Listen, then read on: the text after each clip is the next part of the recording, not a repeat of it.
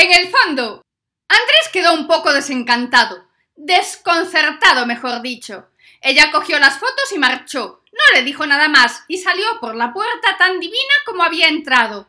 Él no sabía cómo tomarlo, si dejaba de trabajar para ella, si tenía que seguir con la vigilancia de su marido. Tampoco le dio más vueltas. Alicia se había marchado tan airada que ni le había pagado, así que hasta ver un fajo de billetes metido en un sobre o un cheque metido en un sobre es que le tenía mucha fe a lo de los sobres. Así, cuando en los juicios le preguntaban si le habían dado dinero por algo, podía decir que no, tranquilamente. A él le habían dado un sobre. Lo que viniese dentro ya era a mayores. Alicia se había convencido de que gastar más dinero con aquella historia era una tontería. De cualquier manera, estaba harta de vivir una vida aburrida al lado de Carlos. Iba a hacer como Elena y comunicar un cese temporal de la convivencia. Después ya vería por dónde tiraba. Al mismo tiempo pensó en averiguar quién era aquella gente con la que parecía que su marido tenía tanta confianza. No porque le importase que tuviese una aventura, bien veía que la chica era guapa, pero si aquello era lo que estaba buscando su marido, ella no estaba dispuesta a dárselo. Se tendría que meter en quirófano de arriba a abajo, y para ser práctica, acababa antes cambiando de marido. Lo primero que hizo fue llamar a su madre para decirle que iba a dejar a Carlos. Carmen no se tiró por la ventana ni de los pelos ni nada. Le dijo un Tú ya eres grande y bien sabes lo que te conviene, que Alicia no esperaba, pero que agradeció. Pensó que le iba a ser igual de fácil contárselo a su padre, o incluso que sería mejor, porque a él, Carlos, no le caía demasiado bien. Ahí se equivocó. El concejal era más bien conservador en esos aspectos familiares le montó un número de primera, un número que a la antigua Alicia le costaría un disgusto, pero que a la nueva Alicia no le causó más trastorno que apartar el móvil de la oreja y darle a la tecla de colgar. Ahora quedaba lo más difícil, decírselo a Carlos. Tuvo clase, no se lo dijo por móvil, ni siquiera el tan de moda SMS. No, esperó a la cena. Él debió sospechar algo cuando Alicia le pidió a su madre que los dejase a solas un momento. Y no lo hizo, ni se le pasó por la cabeza cosa semejante. Él pensó más bien que era alguna de aquellas tonterías que hacía su mujer para reavivar la llama de la pasión, de aquellas cosas que leía en el Cosmopolitan y que ella creía que funcionaban, aunque la verdad, a él ni le iban ni le venían, dependía de cómo lo pillase el día. Y la verdad es que cuando escuchó lo de darnos un tiempo, a punto estuvo de partirse de risa. ¿Pero de qué trataba este número del Cosmo? pensó, sin darle más importancia al tema. Claro que después la cosa se le fue aclarando más, y conforme se le aclaraban las cosas, también las fue tomando más en serio. Le dijo que se iba a marchar a vivir sola, que él hiciese como viese, pero que dudaba que su madre lo quisiese en casa no estando ella. Él lo tenía casi claro, aunque la relación con su suegra era muy buena, no pensaba que tan buena. Cuando terminó de decir todo lo que tenía que decir, que no es que fuese mucho, le preguntó si tenía alguna duda. La verdad es que tenía un montón de preguntas, pero lo que no tenía era ganas de hacerlas. Claro que se preguntaba por qué lo estaba haciendo, si alguien le había contado algo. Tenía ganas de decirle que no había otra, pero también tenía muchas ganas de tomarse ese tiempo que decía Alicia que se iban a tomar. Y tenía miedo de que al ponerse a hablar a su mujer le diese la nostalgia y le dijese que todo era una broma y que seguían como siempre. Ella se levantó y se fue para la habitación. Él quedó en el salón pensando a dónde ir. Tampoco es que tuviese mucha necesidad. Tenía un buen sueldo en el bufete y aquel piso de soltero que le había dado el ayuntamiento cuando lo de la expropiación por el maremoto. No se lo pensó más. Se levantó de la mesa, fue al trastero, cogió una de las maletas y fue a la habitación a coger lo más indispensable. Alicia no esperaba un número de desesperación por parte de Carlos. Tampoco que marchase tan tranquilo y con tanta normalidad como quien coge un avión para ir a una reunión de rutina a Madrid. Ella no lo veía, estaba haciendo que dormía. Empezaba a sentir que se había equivocado y que le había puesto en bandeja el marchar con la lurpia de la foto. Después de todo, había sido ella la que lo había echado fuera. En el divorcio diría que ella lo echó y que lo de la lurpia vino después, para curar su corazón maltratado. No le faltó mucho para darse la vuelta y pedirle que quedase, pero decidió, por una vez, ser una mujer y afrontar las consecuencias de la decisión que había tomado. Si se había equivocado, pues se había equivocado. Cuando terminó de revolver, cerró la puerta y se marchó. A los pocos minutos entró su madre en la habitación para preguntarle qué tal estaba. Hacía tiempo que no sentía la necesidad del cariño de su madre. Hasta le había estorbado de adolescente, pero en aquel momento fue importante tenerla allí. Le dijo que todo iba a salir bien. Al día siguiente, bien temprano, llamó a Andrés. Él, en cuanto vio el número, dijo para sí un Ya lo sabía yo. Y cogió confiado.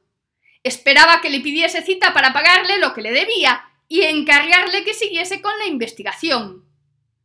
¿Dónde vive la espabilada esa? dijo Alicia sin un buenos días ni nada. ¿Cómo? preguntó Andrés, que le gustaba ir al grano, pero no tanto. Ella le aclaró que se refería a la de la foto, y Andrés, disimulando mal, le dijo que no lo sabía. Ella le notó que la estaba engañando, así que lo amenazó con decirle a su padre que la andaba rondando de nuevo. Ella lo hizo inocentemente. Fue la única amenaza que le vino a la cabeza. Tampoco sabía hasta qué punto llegaba el pánico de su padre por la relación con Andrés. Pero él sí que lo sabía. Y no quiso tentar a la suerte. Tampoco se lo quiso poner tan fácil como para que no le pagase. Así que tiró por el medio y le dio mi dirección. No, si por unas o por otras, todos acababan diciendo mi nombre.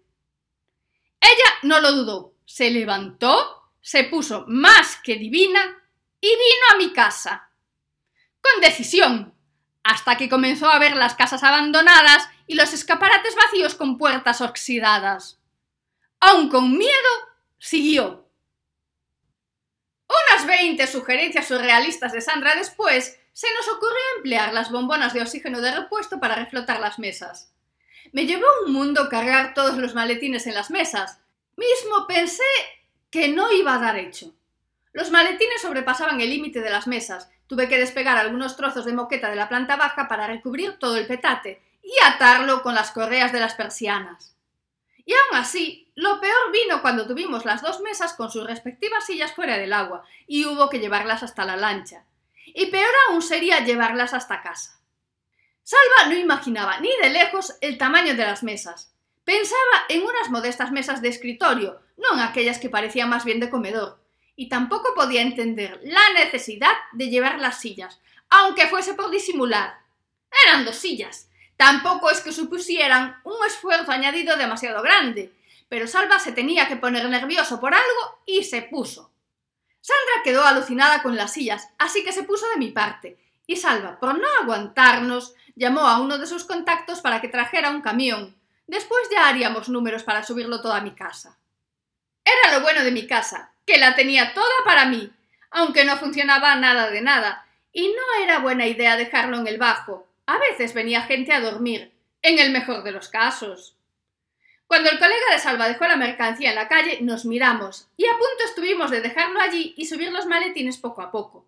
Pero de cualquier manera, yo quería las mesas. ¿Quién sabe? Algún día igual conseguía restaurar el edificio y convertirlo en mi gran mansión. Ahora tenía dinero para hacerlo. Igual me ponía. Claro que igual no era buena idea hacerme notar tanto. Sandra cogió las sillas decidida y comenzó a subir. El colega de Salva miró hacia arriba y nos sugirió que buscásemos una polea a motor y lo subiésemos por la ventana. Entre nosotras. Ni se nos pasó por la cabeza. Yo aún tenía excusa, había estado tiempo debajo del agua y no lucía mucho, pero a Salva le debió caer la cara de vergüenza. No era para comentárselo allí al camionero. Hay cosas que cuanto menos se sepa mejor, Pero yo tenía algo que nos podía servir. No era una polea motor, era un motor de arrastre. Hacía un ruido infernal y había tenido que dejar de usarlo porque le sentaba muy mal la humedad. Nos vino a las dos a la cabeza. Dejé a Salva pagándole al camionero y vigilando la mercancía, que no hacía falta decirlo. Era obvio que la había que vigilar.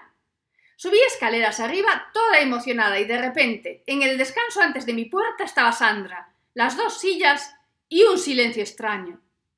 Antes de que abriese la boca, ella me dijo muy bajito que había alguien arriba, que tenía miedo. No, si a veces razona lo justo. Si tienes miedo, baja corriendo, hostia, no te quedes a ver si te matan. Pero estoy casi segura de que ni se le pasó por la cabeza, así que traté de no ponerle mala cara. Seguramente era Ramón o alguien de su camarilla. Tanto esfuerzo para que ahora viniesen estos a llevarse todo el dinero. Pues lo iba a negar hasta el final, por Snoopy que sí. Traté de mirar por el hueco de la escalera a ver si veía quién era, pero ni se escuchaba nada, ni se veía nada. Estaba casi segura de que habían sido imaginaciones de Sandra, así que subí toda confiada. Efectivamente, había alguien, una señorita de La Coruña con todas las letras, y no la conocía entonces, pero ser era Alicia. La verdad es que no sé cuál de las dos cogió más miedo, para mí que ella, aunque para la pinta que tenía no fue mucho. Tenía yo la inocente idea de que éstas, en cuanto se cruzaban con alguien como yo en aquellas circunstancias, echaban a correr. Claro que tampoco iba a estar en una casa como aquella. ¿Vives aquí? preguntó Alicia. Le dije que sí, y le pregunté si quería algo. Se lo pregunté muy educada y con voz muy dulce. No fuese una clienta y la espantase. Que tener tenía pinta de mucha pasta. No eres la de la foto, dijo dándome la foto de que Andrés le había tomado a Sandra y a Carlos. Pues no, ser no soy, dije esperando que Sandra no subiese, porque la foto era bien engañosa. El desgraciado me engañó, dijo enfadada. Pensé que se refería a Carlos y traté de calmarla. Le dije que yo estaba en esa mesa y que no era lo que parecía. Ella parecía no escucharme. Le dije que Carlos era el abogado de un amigo mío y que ella era otra amiga de mi amigo. No, el desgraciado de Andrés, dijo por fin. Me dijo que la de la foto vivía aquí. ¿Andrés? No hizo falta decirle que me caía mal. Ya me lo notó en la manera de pronunciar su nombre. Le dije que obviamente la había engañado, pero que era de esperar. Ella parecía tener ganas de hablar, así que abrí la puerta y la invité a pasar. También llamé a Sandra para que subiese, porque llevaba un buen rato esperando sin saber qué pasaba. Cuando Alicia vio a Sandra, se le encendió una mirada de despecho que bien pensé que acababa en discusión. Cuando Sandra supo que Alicia era la mujer de Carlos, también arrancó algo agresiva, y no se sabe muy bien cómo empezaron a conversar tan tranquilas. Les puse la televisión y bajé al tercero a arrancar el motor de arrastre. Encendió, sin problema, haciendo el ruido que recordaba que hacía, pero encendió. Saqué las ventanas del quicio y le lancé el cable a Salva. De repente escuché detrás de mí. ¿Qué demonios es ese escándalo? Preguntó Alicia a gritos desde la puerta. Es la máquina esta, vamos a subir un par de mesas. Dije aparentando naturalidad. Contratad a una empresa de mudanzas, por Dios. Las paredes retumban, dijo Alicia. La miré alucinada, porque para haberse presentado en mi casa sin ser invitada, ponerse de malas con Sandra, y entrometerse en mi business estaba aportando demasiadas opiniones. Vete a ver la televisión o desaparece, dije sin dar más opciones. Al principio me miró asustada y mismo pensé que bajaba las escaleras, pero en unos escasos segundos volví a estar en la puerta. No me voy a marchar, dijo. No tengo a dónde ir. Y me lo lanzó como si yo le tuviese culpa. Más aún, como si yo se lo tuviese que solucionar. Con vender medio pendiente de perlas podía alquilar un hotel bueno por varios días, y no tenía pinta de saber vivir sola por mucho tiempo. Si se había enfadado con Carlos, ya se amigaría. A mi parecer eran el uno para la otra, sin duda. Pues vuelve a mirar la tele, dije. Ya tienes a dónde ir. ¿Y después? dijo. ¿Después qué? pregunté. ¿Me dejas quedar? dijo. En mi piso no, pero ya te buscaré algo. Le dije alterada. Tú eres de esas, ¿verdad? dijo ella. ¿De cuáles? pregunté. De las que andan por la Coruña Vieja, dijo ella. Mira, chica, no te pongas muy exquisita, que de paso que subo a la mesa te tiro a ti, dije. Y de esta vez pensó que lo decía en serio. Y de veras que no lo dije de malas. Es lo típico que le digo a Salva o a cualquiera en lugar de vete a tomar viento, que me parece menos fino. Pero ella se lo tomó en serio. No dijo nada más y subió junto a Sandra. Era lo que me faltaba, otra persona por el medio. Por lo menos aún no había hecho acto de presencia nadie del clan de Ramón.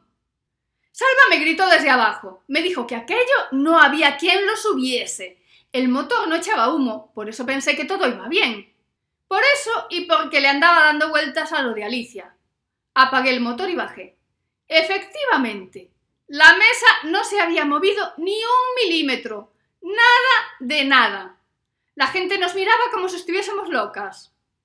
No pensé que hubiese tanta gente por la calle. El caso es que esta circunstancia limitaba nuestras opciones. No podíamos subir el material poco a poco, que era la única opción que nos quedaba.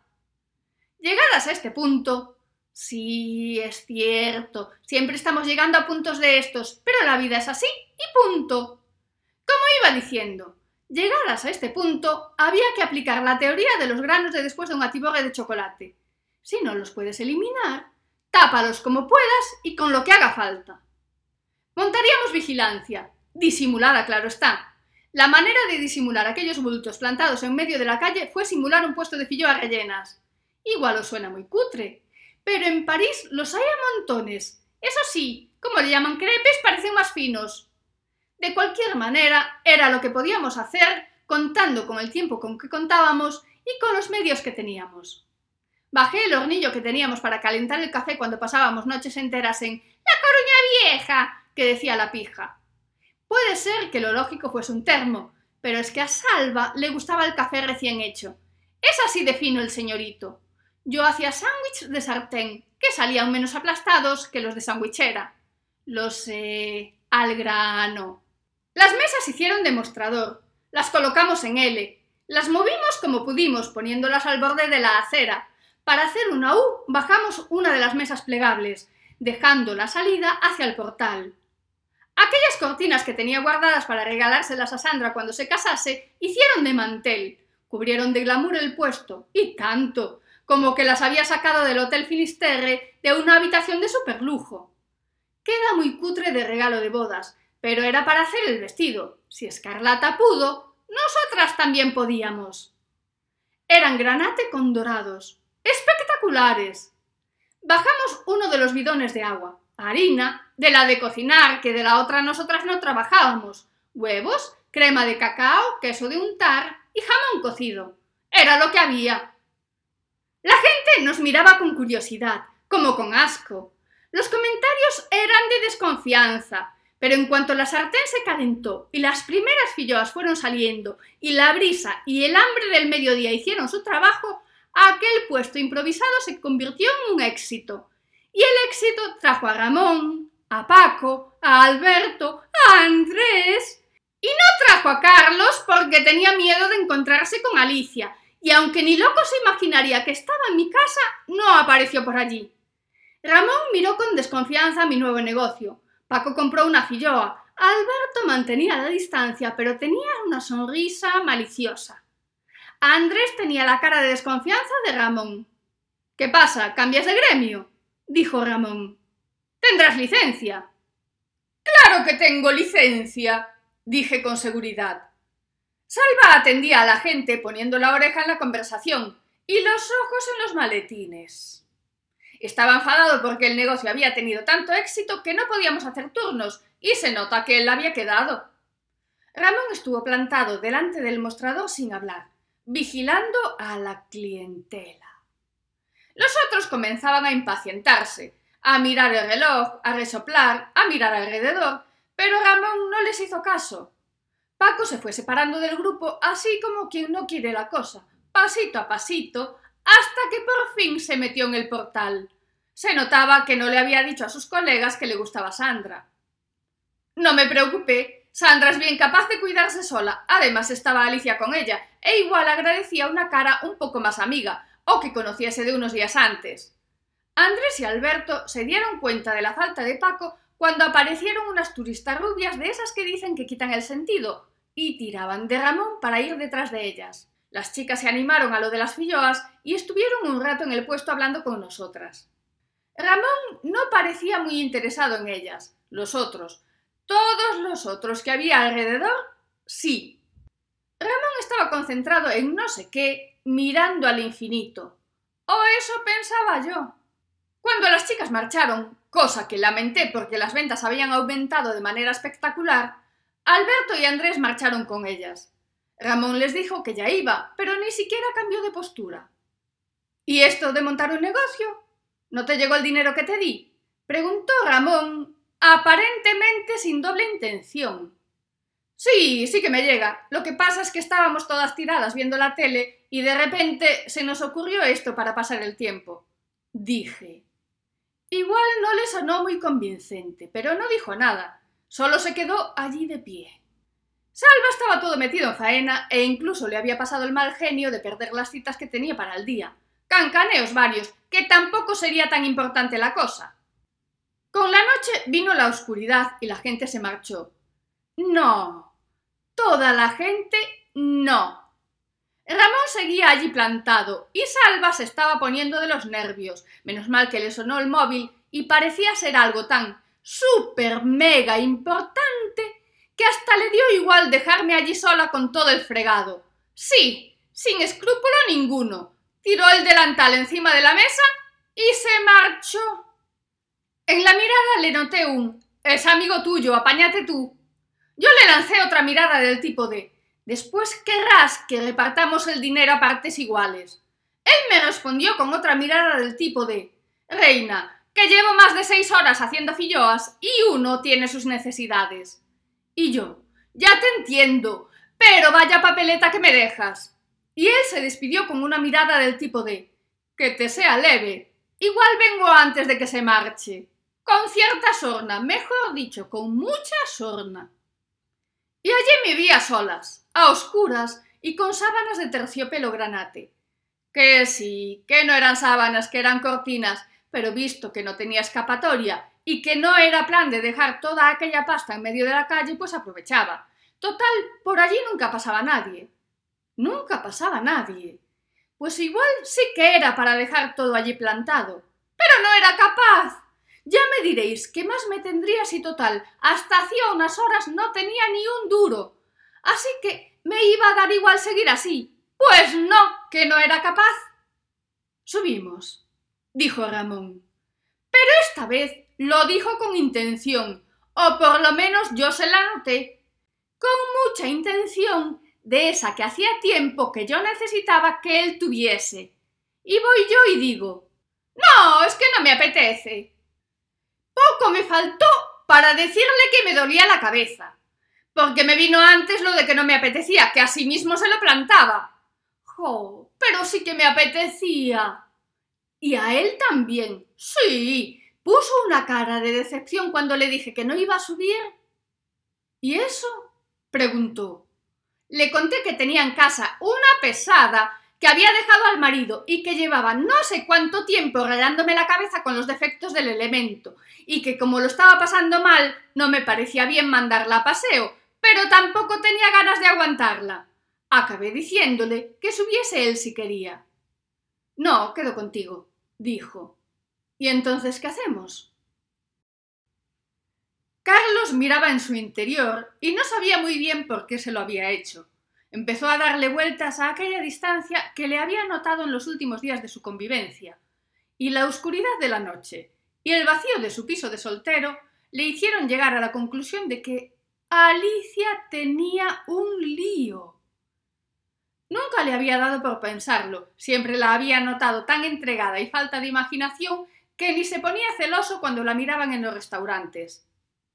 Era muy conservadora, pero conservadora de mujer, no de hombre, no de esos que llevan alianza y después persiguen a todo lo que se mueve, como él razonó. Nunca lo había hecho, aunque se le había pasado por la cabeza muchas veces, pero hacer no lo había hecho, se justificaba. Intentó dormir, pero el suelo era muy duro, así que cogió el móvil y llamó a su suegro. Tardó en responder, pero como insistió y el concejal no debía saber apagar el móvil, lo descolgó. ¿Qué pasa? preguntó enfadado. Carlos le contó que tenía que hablar con él, que le preocupaba a Alicia. No estaba muy bien plantearle a un padre que su hija andaba por ahí con otro como una cualquiera. Aunque el concejal era como era, no era tan así como para soltárselo directamente. El concejal le dijo que fuese a su casa, que si era tan urgente como para llamarlo a aquellas horas, bien lo podía atender. El concejal le calculó una media hora.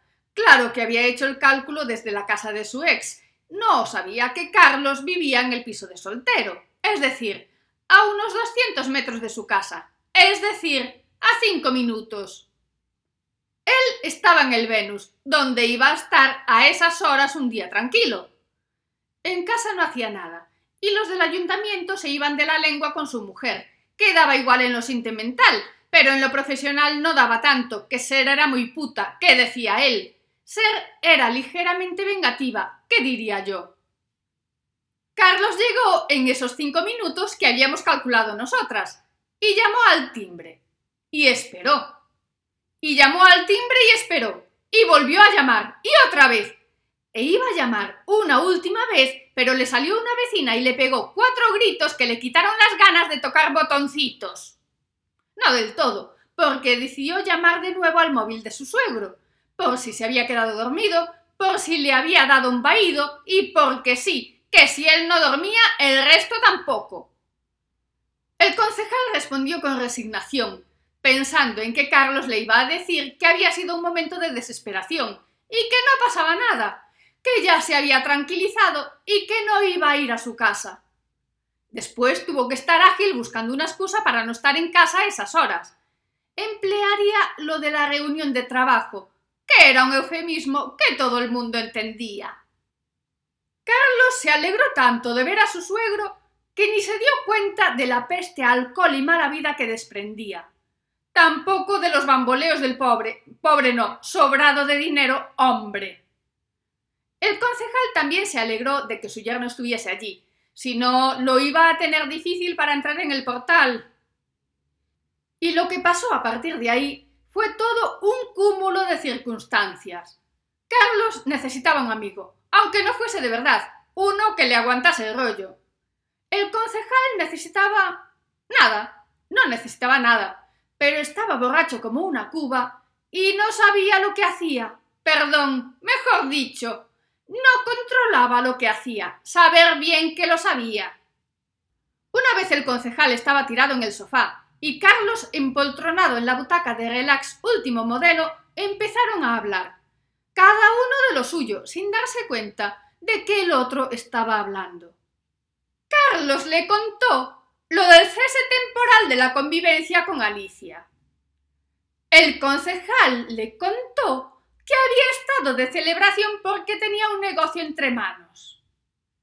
Carlos le contó que estaba viviendo en su triste y solitario piso de soltero.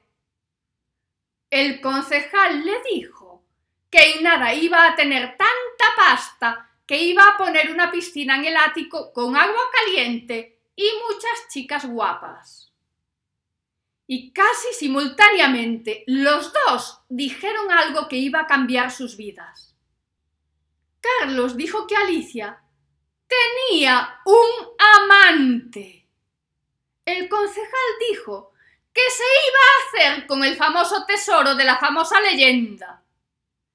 Como si de repente se diesen cuenta de la presencia del otro, al concejal se le evaporaron automáticamente los grados que llevaba encima. A Carlos se le puso una sonrisa pérfida.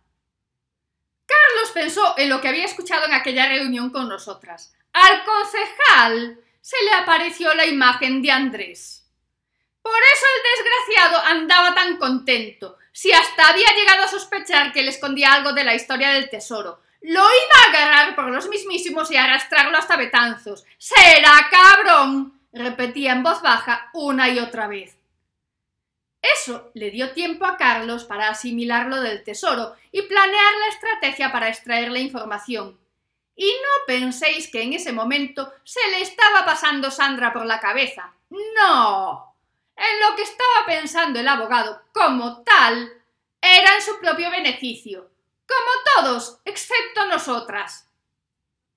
Tan enfrascado estaba haciendo la cuenta de la lechera que ni había escuchado las veces que su suegro había mencionado el nombre de Andrés.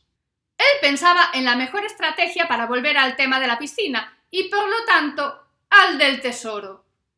El concejal seguía con lo de será cabrón. La verdad es que no le dio mucha más alternativa. Carlos se levantó del sofá, fue hacia el mueble que había enfrente y comenzó a abrir puertas hasta encontrar el bar. Por fin, cuando ya estaba abriendo la última puerta de la parte de abajo, encontró el whisky de Malta, el ron de 12 años y todo el repertorio. No hizo falta mucho, un par de cubitos de hielo, un vaso no muy limpio y algo indeterminado procedente de varias botellas, todas muy caras, eso sí. El concejal cantó todo lo que sabía, que para nosotras no era mucho, pero a Carlos se le iluminó el camino. Nada, podemos quedar aquí. La noche está estupenda y con estas estrellas Da gusto estar al fresco, dije toda natural. Ramón me miraba como si notase que lo estaba vacilando o si no me creyese ni palabra. Podemos ir a tomar algo, dijo. No, que si la otra me llama, dije. Ya están los otros arriba, dijo. Con eso no contaba. No recordaba que Paco había subido y aún no había bajado, y lo peor era que no imaginaba que él sí. De todas maneras, tentando a la suerte, dije ¿Qué otros? Sandra y Paco por lo menos. Dijo con seguridad. Aún perdida, seguí intentándolo. Sí. No. dije. Sí, o por lo menos en la ventana están. La separada debe ser la que no conozco. Dijo con seguridad, señalando con seguridad hacia arriba y mirándome con seguridad. ¡Ay, sí! No lo recordaba, dije disimulando. Pues estaba lista. A ver ahora qué le inventaba. Vamos, ya estoy empezando a pensar que me estás evitando, dijo. No, hombre, dije disimulando. Es que. Y como vio que tardaba mucho en responder, dijo Si quieres te ayudo a recoger esto. Lo digo porque parece que te cuesta dejar el tenderete. No, no para nada, dije. No te preocupes, si son cuatro tablas. Venga, que parece que le tienes mucho apego, vamos, dijo mientras echaba la mano a la tela de terciopelo granate de las cortinas. Se me debió poner una cara de pánico demasiado descarada, porque a él se le puso una cara de malicia muy mala, y apretó la mano para tirar con fuerza de la tela. Casi me da. No, venga, déjalo, que por aquí no viene nadie. ¿A dónde querías ir? Pregunté agarrándolo del otro brazo y poniéndome medio tontorrona a ver si soltaba la cortina de una vez. Él sonrió y soltó la tela. Sin mucho apuro, no vayáis a pensar. Exprimió mi angustia hasta el final. En la ventana estaban las tres marujas mirando. A Sandra ya le valía, que bien podía bajar y quedar ella de guardia. No sé qué hacían allí plantadas mirando al horizonte, o para abajo, que para el caso era lo mismo. Contaba con que mientras miraba las estrellas le echase un ojo a los maletines. Tendría el detalle, por lo menos. Claro que se hacía el razonamiento de que, como Salva marchó de farra, si Ana marchó de farra y yo quedé aquí aguantando estos dos plastas, igual pasaba de todo y no vigilaba el tesoro. Menos mal que Sandra era mejor persona que nosotras. Ramón tenía el coche aparcado en el límite de la zona abandonada, y aunque por el camino mencionó con sorna lo de volver a recoger el puesto, no dio muestras de sospecha. De todas maneras, no me quería confiar, que ya lo conocía y su aparición repentina sin venir al caso tenía que tener un motivo. Y mi objetivo era descubrir cuál. Lo que me preguntaba era cuál sería el suyo.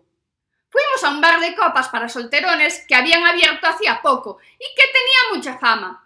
Lo de solterones lo digo yo porque había mucha gente de taitantos muy cariñosos. Sí, es una manera sutil de decir muy desesperados, pero yo formaba parte de ese clan, así que lo voy a decir así, cariñosos. Nunca había ido por allí, no estaba al alcance de mi bolsillo ni de mi paciencia. En cuanto me sonreían, me daba gana de echar a correr y normalmente estaba muy cansada, así que me ahorraba el trabajo. De esta vez era distinto. Como ya llevaba al chico de casa, no tenía de qué preocuparme. Nos sentamos y el problema que se me presentaba era de qué hablar. Después de pedir y acomodarnos, poco más tenía que decir, así que puse cara de interesante, de tener mucho misterio dentro y una vida fascinante, para que fuese él quien hiciese las preguntas. La verdad es que no sé cómo se pone esa cara, pero la intención era esa. Él tampoco tenía mucho que decir, o por lo menos tardó en hablar, y cuando lo hizo, me contó de los años que había estado fuera, de su vida, de todo, que me dejó la cabeza como un bombo, que os lo digo yo. Llegué a pensar que lo estaba haciendo a propósito para que confesase que le estaba robando. Entre comillas, lo de robar, porque el dinero no era suyo. Lo vamos a dejar en engañar. Pero él seguía hablando. Es que ni como tortura era normal. Seguro que me lo notó en la cara porque empezó a hacerme preguntas irrelevantes, solo para mantener una conversación inocua. ¿Y tú qué tal? ¿Y tú qué piensas? ¿No te parece? Y así. Después, en el bar pusieron música más tranquila y la gente comenzó a bailar. Ramón me invitó a salir a la pista, que no era tal pista, era allí al lado de las mesas en el trozo que había hasta la barra. Y bailamos. ¡Qué romántico! ¡Qué romántico y qué paz! Dios, por fin había parado de hablar. La cabeza dejó de dar vueltas y por fin disfruté del hombre. Por fin. Bailar bailaba bien. No sé si llegué a cerrar los ojos en algún momento. Pienso que sí. Es la explicación que le encuentro. Lo único que sé es que desperté sentada en un banco, tan tranquila. Aún era de noche, así que no debió pasar mucho tiempo. ¿O eso creía yo? Me incorporé y miré alrededor para ver dónde estaba. Noté un ruido ensordecedor que se acercaba. Como para no notarlo, a la hora que era se debía notar hasta una mosca. Admito que incluso me llegó a asustar. Parecía que venía hacia mí, pero no se veía nada y no entendía por qué. Las estrellas me daban visibilidad suficiente como para verlo si estuviese allí. Y no lo veía, no veía nada, solo ese ruido. Cuando ya la cosa no podía ir a más, apareció una luz en el horizonte, una bombilla frente a mí, que en segundos se convirtió en un foco que me miraba fijamente, como interrogándome. Yo estaba asustada. Quería ir hacia atrás, pero como estaba sentada y no era capaz de ponerme de pie y echar a correr, lo único que conseguía era empujarme. Mejor dicho, empotrarme en el respaldo del banco. Tanto que no sé cómo no lo partí por el medio o cómo no quedé allí cuan tapete de ganchillo. Cuando ya pensaba que se iba a abrir una compuerta y se iba a deslizar una pasarela y bajar un cabezón bajito con los dedos largos y mirada morriñenta señalando con el índice iluminado hacia el cielo diciendo ¡Mi casa! El ruido paró. La luz se apagó.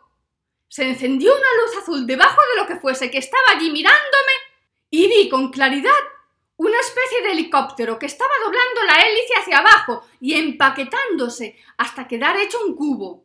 Bajó hacia abajo Vale, vale, hacia arriba no iba a bajar. Se apagó la luz y todo quedó en calma de nuevo. Fue automático. Me levanté y fui a mirar. No había nada, solo un acantilado y agua. Agua de la de toda la vida. Salada, imagino. Estaba la marea alta, pero no lo suficiente como para probarla. El caso es que siendo mar, tenía que estar salada. Di vueltas alrededor mirando para todas partes. Estaba en Oza y todo estaba tranquilo, como debía estar. eché a andar hacia la taberna de los pescadores que había cerca de la antigua vía. Quería tomar algo para despejarme, para centrarme, aunque tenía miedo de contarle semejante cosa a nadie. Mientras caminaba busqué el bolso. Tenía que llamar a Salva para que viniese y me ayudase a bajar para ver lo que había allí. Revolví y revolví, pero no tenía el bolso. Me debía haber caído en el banco. Estaba echada cuando desperté. Seguramente lo había usado de almohada. Di vuelta hacia el banco. Todo seguía en silencio. Seguía todo oscuro, salvo por las estrellas. En el banco no había nada y me senté desesperada. No solo tenía una laguna de sabe Dios cuántas horas, sino que había perdido el móvil. No tenía dinero ni memoria suficiente como para recordar cualquier número de teléfono de la agenda. No adelantaba nada yendo a la taberna, así que pensé en ir a casa. Estaba cansada, pero allí ya no hacía nada. Cuando llegué a casa esperaba encontrar a Alicia y a Sandra tiradas en el sofá con la tele puesta a los anuncios y todo lleno de papeles y paquetes de galletitas saladas tirados por el suelo. Pero no. Todo estaba en silencio. Ya comenzaba a pensar que el ruido del supuesto helicóptero, nave espacial, nave extraterrestre me había dejado sorda, porque solo escuchaba silencio. No tenía llave, cosa que recordé cuando estaba delante del portal. Deseé que estuviesen arriba, pero llamé y llamé y nadie me abrió. En ese caso, solo me quedó agarrar una piedra, romper el cristal que tanto me había costado conservar entero y abrir desde dentro. En la puerta del piso fue más complicado. Cogí un alambre y lo metí por la cerradura. Di vueltas y más vueltas como en las películas, pero no se abrió. Bajé al primero para buscar una palanca y desmonté la puerta.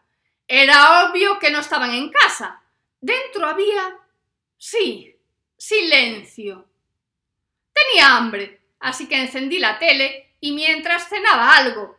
En la teletienda había lo de siempre. Ya comenzaba a creer que había pasado una eternidad, que había estado metida en un agujero espacio-tiempo de esos, y que cuando encontrase a mis amigas tendrían cuarenta años, cuatro hijos y un chalet en la zona buena. Pulsé el teletexto y respiré con alivio y con cierta pena. Ya me había acostumbrado a la idea de ser diez años más joven que el resto y tener algo emocionante que contar. No, solo había pasado un día, solo un día. Allá se esfumó mi emocionante vida para convertirse en lo mismo de siempre. ¡Qué decepción! Y allí estaba yo, viendo una aspiradora que era la leche, comiendo unos entrantes fríos, lo de encontrar entrantes en la nevera casi en el mismo estado de conservación que cuando los había dejado ya me debió dar una pista. Pero hasta que miré la fecha en la pantalla del televisor no caí de la burra. Sí, allí estaba yo toda decepcionada. Decepcionada del todo. Del todo, del todo. Cuando finalicé, fui a mirar por la ventana. Sí, la ventana esa ventana en la que estaban Sandra, Alicia y Paco cuando marché. La ventana en la que la dejé vigilando el tenderete de filloas rellenas. Las mesas cubiertas con las cortinas de terciopelo, las cortinas de terciopelo que escondían los maletines llenos de dinero que habíamos rescatado del subterráneo de la caja universal. Y estaba mirando al horizonte. Y mirando hacia la carretera. Ese horizonte oscuro y silencioso con unas pocas estrellas esa calle vacía y silenciosa. ¡Vacía y silenciosa! Silenciosa sí, pero vacía. ¡Vacía! ¡Vacía! ¿Cómo que vacía? ¡El dinero! ¿Dónde estaba el dinero? El corazón empezó a latir con fuerza, muy fuerte, y yo a andar como una histérica de un lado para el otro, hasta que me senté delante del televisor y recordé que ya había pasado un día desde que yo había dejado todo el petate en la calle. Seguramente ya lo habían colocado. Salva, seguramente, había encontrado una solución de transporte. Tenía que hablar con él. No eran horas, pero tenía que saber qué había hecho. Salva tardó en abrir. Ya me estaba dando por pensar que se había fugado para el Caribe. De hecho, Salva era lo que decía que quería hacer. Abrió la ventana y miró como una vieja de las de antes. de las que gritaban ¡Joshua! ¡Como te coja te mato! Me extrañó. Él abría sin más. Pero claro, no eran horas. Abrió la puerta, me agarró del brazo y me llevó dentro. Hablaba a gritos, pero reprimiendo la voz, como si quisiese hablar bajo. No entendía por qué. Vivía solo. ¿A quién estorbábamos? Tía, por fin apareces. ¿Dónde te habías metido? dijo Salva alterado. Te llamé mil veces. Me robaron el móvil, el bolso, todo. dije. Le conté a Salva lo que vi. Tengo que decir que por lo menos se le quitó la cara de sospecha que tenía al principio. Pero la verdad es que se le puso cara de madre en día de resaca, de la hija, quiero decir. No me creyó ni una palabra de lo que le conté, sobre todo lo del helicóptero plegable. Ahí no es que pusiese los ojos como platos, como en lo de antes. Ahí trató de aguantar la risa. Hizo un esfuerzo grande, pero no muy efectivo. Cuando terminó de reír, mejor dicho, cuando logró mantener la risa más o menos a raya, le pregunté por las mesas y los maletines. Me miró con sorpresa. No era lo que necesitaba en ese momento. Me dijo que pensaba que las había escondido yo, que me había dejado a cargo de ellas y que cuando volvió al día siguiente no estaban, con lo que supuso que yo me había encargado del tema. Y aunque trató de disimular, le noté que en el fondo había un ligero recelo, como desconfianza, que casi llega a pensar que me había fugado con el dinero. También tengo que decir que le noté algún remordimiento. Me dijo que Sandra me había visto marchar con Ramón y que cuando Paco, Alicia y ella marcharon, allí ya no había nada, con lo que supusieron que yo había vuelto para llevarlo todo. Pero estaban en la ventana, no vieron nada, dije. No sé, no me dijo nada de eso. De todas maneras, Sandra no sabía que el dinero estaba allí debajo. Ella pensaba que los habíamos sacado con la polea, dijo Salva. Vaya desastre. Todo tenía lógica y al final la culpa era mía. No debía haber marchado. Todos habían cumplido con su cometido. Paco había entretenido a Sandra, Ramón a mí y Salva ya se entretuvo por sí mismo. No pasa nada, da igual. Pudimos coger algún maletín, pero fuimos demasiado avariciosos. Dijo Salva sin enfado. Preparó café y nos pusimos a razonar y a hacer la cuenta de la lechera. Y acabamos riéndonos. Bien pensamos en pasar de todo. Nos habían tomado el pelo. Hicimos todo el trabajo y volvimos a pringar. Y haciendo razonamientos de este tipo, nos pusimos de mal humor y arrancamos. No teníamos muy claro qué hacer. La última pista que teníamos era el baile con Ramón, así que fuimos a hablar con él. Salva abrió el portal con una llave maestra que tenía. Decía que si llamábamos al timbre no nos iba a abrir. Yo esperaba que no se hubiesen marchado al Caribe, que era justo lo que debíamos haber hecho nosotras. Andrés tenía cara de mal despertar. Venía en calzoncillos y se apoyó en el quicio de la puerta como el hombre seductor que era, todo natural, atrancando la puerta.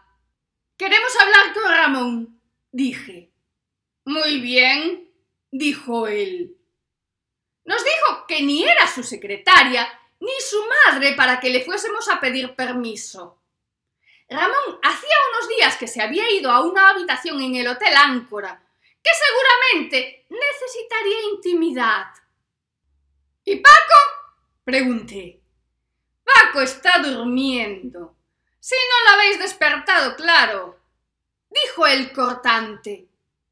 Mientras él hablaba, yo escuchaba ruidos dentro y hacía esfuerzos por ver entre los huecos que dejaba.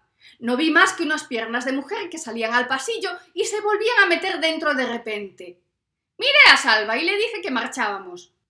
Aunque la curiosidad me pudiese, Tampoco era para que prefiriese saber quién era la dueña de las piernas antes que donde había metido el dinero el desgraciado de Ramón. Fuimos al Hotel Áncora. No nos dejaron entrar. No podían molestar a los clientes.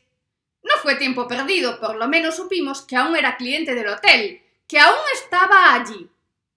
Cosa que me empezó a preocupar porque si no se había ido, no fue él quien cogió el dinero, Entonces, lo de la habitación del hotel sí que era para lo de la intimidad, por lo que estaba con otra. ¡Manda narices como el tío! Como no teníamos nada que hacer allí y Salva ya se había desvelado, se dejó convencer para ir a Oza, donde le había dicho que había visto el helicóptero plegable. Aceptó, pero no porque me creyese, sino porque de camino se partía a mi costa y porque tenía curiosidad en escuchar de nuevo la historia.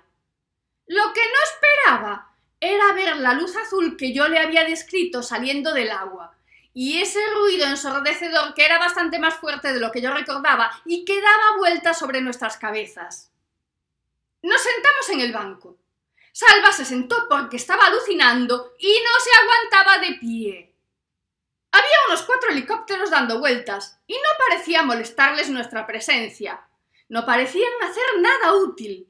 No llevaban carga ni salían de la entrada del antiguo puerto, por lo que no debían estar haciendo nada importante. Salva experimentó la sensación de empotrarse en el respaldo del banco que yo había experimentado unas horas antes. El foco venía hacia nosotras hasta cegarnos. Se apagó de repente y la luz azul nos dejó ver cómo se plegaba el helicóptero. Salva tenía los ojos fuera de su sitio y yo escuché una voz. No pensarías que te iba a dejar quedar con todo. Era Ramón. Era lo que me había dicho el día que bailamos, justo antes de cerrar los ojos. Cuando Salva consiguió cerrar la boca, nos miramos y nos leímos el pensamiento. Mientras las otras luces revoloteaban en el horizonte, caminamos hacia el acantilado. No teníamos miedo, teníamos esa emoción del descubrimiento, de la investigación, del rescate. El agua estaba más abajo de lo que parecía. La luz venía de una plataforma metálica que debía ir sobre raíles hacia la montaña. Eso ya era más imaginación que vista, porque el acantilado era demasiado recto para ver más allá. Nos teníamos que asomar más. Yo no tenía intención de hacerlo, y Salva me dijo que ni de coña, que aún estaba dormido, que si estaba loca, que no era asunto nuestro, y que yo pesaba menos que él y que me aguantaba mejor. A punto estuve de decirle que sí, no por convencimiento, sino por curiosidad. Es que me podía. Menos mal que me lo notó y pensó que igual era mejor idea ir bordeando la costa a ver si encontrábamos por dónde bajar. No lo encontramos. Encontramos un saliente donde se suponía que estaba el portalón por el que se escondían los helicópteros. Era simplemente fascinante. Al fondo se veían las luces de Santa Cruz, de Santa Cristina y del Burgo. Empezaba a amanecer. Las luces del horizonte venían hacia nosotras, las de los helicópteros, claro, para resguardarse, claro. Por orden, fueron desapareciendo bajo nuestra atenta mirada y bajo nuestros cansados pies. Por un momento, el misterio de los helicópteros plegables me hizo olvidar la frase que había recordado unos minutos antes. No pensarías que te iba a dejar quedar con todo y me dio un bajón espantoso y contagioso, con lo que Salva y yo acabamos sentadas de nuevo en el banco con la mirada perdida sin ver solución. No os cortéis. Si queréis bajamos y lo veis de cerca, dijo una voz autoritaria detrás de nosotras. Salva me miraba de reojo para ver qué iba a hacer yo. Yo le miraba de reojo para ver qué iba a hacer él. Dimos la vuelta a un tiempo y muy despacio por si nos disparaban que nos pillase de perfil. Siempre habría menos probabilidades de que acertasen. Igual en la nariz, pero igual nos hacían un favor. Era un hombre de uniforme. Perdón. Era un Adonis que quitaba el sentido dentro de un uniforme que ni hecho a medida. Después de la consabida dilatación de pupilas, sentí alivio porque no fuese la policía y porque el dios de la belleza no viniese en son de guerra. Para nada. Traía una sonrisa que casi igualaba a la del actor de ojos azules aquel de la caja universal. Yo me relajé. Salva seguía babeando, y el del uniforme pareció no darse cuenta de mi presencia, pese a que el grito lo había hecho en plural. Pero estaba claro que a mí ni me veía.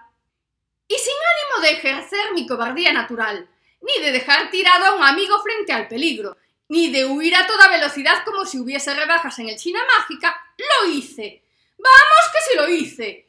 Que iba a desaprovechar la oportunidad. Salva lo iba a entender. En el supuesto caso de que me engañase con lo de las miraditas, que ya se me hacía raro. Al principio anduve despacio, pero después pegué una carrera que se veía las telas desde el faro de Mera. Fui a mi casa. Quería ponerme espectacular para volver al hotel de Ramón. A ver si se atrevía a decirme la recepcionista, el director y María Santísima que no estaba Ramón. Tenía guardado un traje de antes del maremoto que no tenía pensado volver a poner, pero que guardé por si llegaba el día. Y había llegado. Me quedaba un poco flojo, señal de que antes llevaba mejor vida. No, mejor dicho, que hacía menos ejercicio, que ser era una seta en el sofá. Una última visual en el espejo. Bah, no estaba mal. Rara, pero mal no. Vaya, parece que me equivoqué de puerta. Vaya, el día había empezado fuerte e iba a peor. No ganaba para sustos. Fue abrir la puerta y dar con Ramón apoyado en el quicio, todo ancho, todo natural. A ver si me había equivocado con él. ¿A dónde vas tan emperiquetada? preguntó. Y no me miraba con disgusto, por mucho que me criticase. No. Para mí que lo había sorprendido. Me dijo que teníamos que hablar, que lo dejase pasar, pero aun estando en la entrada de mi casa, con la puerta abierta, le dije que muy bien que fuésemos a un bar, que una no se pone de punta en blanco para quedarse en casa. Él me dijo que no estaba para historias y que si no le dejaba pasar. ¿Qué hablaba allí en la puerta que tanto le daba? Total, poca cosa quería decir. No me gustó nada el tono que empleó, y como para chula yo, le dije que si tan poca cosa era, que lo soltase de una vez. Y lo hizo. Tienes que bajar a por el resto, soltó. ¿Qué resto? ¿De qué vas? Pregunté alterada. El resto de la pasta. Solo sacaste la mitad, porque no la tendrás escondida en casa, ¿no? Dijo medio en broma. Le dejé bien claro que habíamos subido todo lo que había encontrado y que si había algo más no estaba en la caja y sobre todo, y más importante, que no tenía ni la más mínima intención de volver a hacerle de criada. Él sonrió con malicia y me dijo que le parecía muy bien que fuese tan inocente como para pensar que podía engañar al resto, pero que él me conocía muy bien y que iba tres pasos por delante. Me dejó bien claro que iba por libre y que no tenía intención de repartir con sus colegas, pero que el concejal no era tan bueno de conformar, que no le había colado lo de que no sabía nada y que yo se la había jugado. Así que tenía que bajar a por el resto para dárselo al concejal, que él ya había colocado los maletines y no podía volver atrás la operación. Me dejó descolocada del todo. No era la primera vez que me la jugaba, y sí, había sido demasiado inocente pensando que lo daba engañado. Pero no le veía sentido a que trajese a sus colegas y después los dejase colgados, aunque me cuadraba con lo que nos había dicho Andrés. Claro que también me dio por pensar que era toda una comedia para aprovecharse más de mí, que era bien capaz. Fuese como fuese, le dije que lo fuese arreglando como pudiese, pero sin mí. Él se marchó y mientras bajaba por las escaleras soltó. Eso ya lo veremos. Igual fue por el eco y por la mala leche que llevaba el chaval, que sonó demasiado tétrico. Tenía que hablar con alguien. Iba a llamar a Sandra, pero recordé que me habían robado el móvil. Mejor dicho, que me lo había robado él. Eché a correr escaleras abajo. Ya era hora de que me contase todo, quisiese o no. Lo agarré por el brazo y le obligué a dar la vuelta para mirarme. ¿Pero tú de qué vas? pregunté. Le dije que no era su criada y que si esperaba que me pasase por vez lo de quedar sin nada, iba listo, que no sabía con quién se estaba metiendo. Lo sé perfectamente, dijo con voz fría y distante. Y seguro que lo sabía, pero tampoco era para darle la razón así como así. También seguía sin cuadrarme que traicionara a sus compañeros. No porque no fuese capaz, que bien era, sino porque los otros no lo iban a dejar marchar así como así, sobre todo Andrés. Vamos, que no me cuadraban las cuentas. Seguía agarrándole el brazo. Y para tener la cara de mala leche que tenía y estar enfadado como estaba, lo notaba tranquilo. No había intentado soltarse, ni le molestaba el interrogatorio, pero aún había algo más raro, cuando le hacía comentarios del tipo de ¿Tú de qué vas? Cuando me alteraba, él desviaba la mirada. Sí, algo raro pasaba. Normalmente, cuando me jugaba una mala pasada y en eso tenía experiencia, me miraba fijamente a la cara, a los ojos, para que creyese lo que me contaba. Pero si Ana, ¿cómo me iban a ver con una rubia? Estuve toda la tarde en la biblioteca. Sí, mirándome a los ojos, con una sonrisa dulce y el pulso que ni se le alteraba al muy hijo de su madre. Como los de la CIA, que superan el polígrafo asumiendo dos personalidades. Pues este igual, pero menos elaborado, porque yo lo pillé sin polígrafo ni nada. Eso sí, él lo intentó. Ahora era distinto. Ni se molestó en disimular, como si quisiese que descubriese la mentira. Tienes que volver allí abajo y sacar todo, dijo. Ni en broma, dije sonriendo. Sonreí porque me salió, que me hizo gracia su insistencia, su necesidad. Pero a él no le hizo tanta y se puso más serio aún que ya era difícil. Hazlo, ordenó.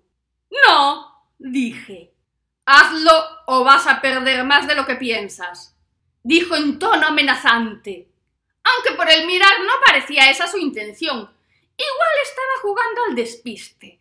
Como lo de las dos personalidades no le había funcionado, ahora intentaba lo de dar siempre respuestas falsas.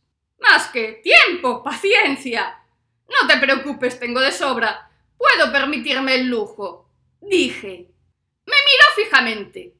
Miró al brazo que le estaba agarrando. Miró mi mano y la apartó como si de repente le molestase. Dio media vuelta y se fue escaleras abajo. En el descansillo se volvió hacia mí e insistió. Hazlo o vas a perder más de lo que te puedes permitir. Y se marchó. Mejor dicho, intentó marchar.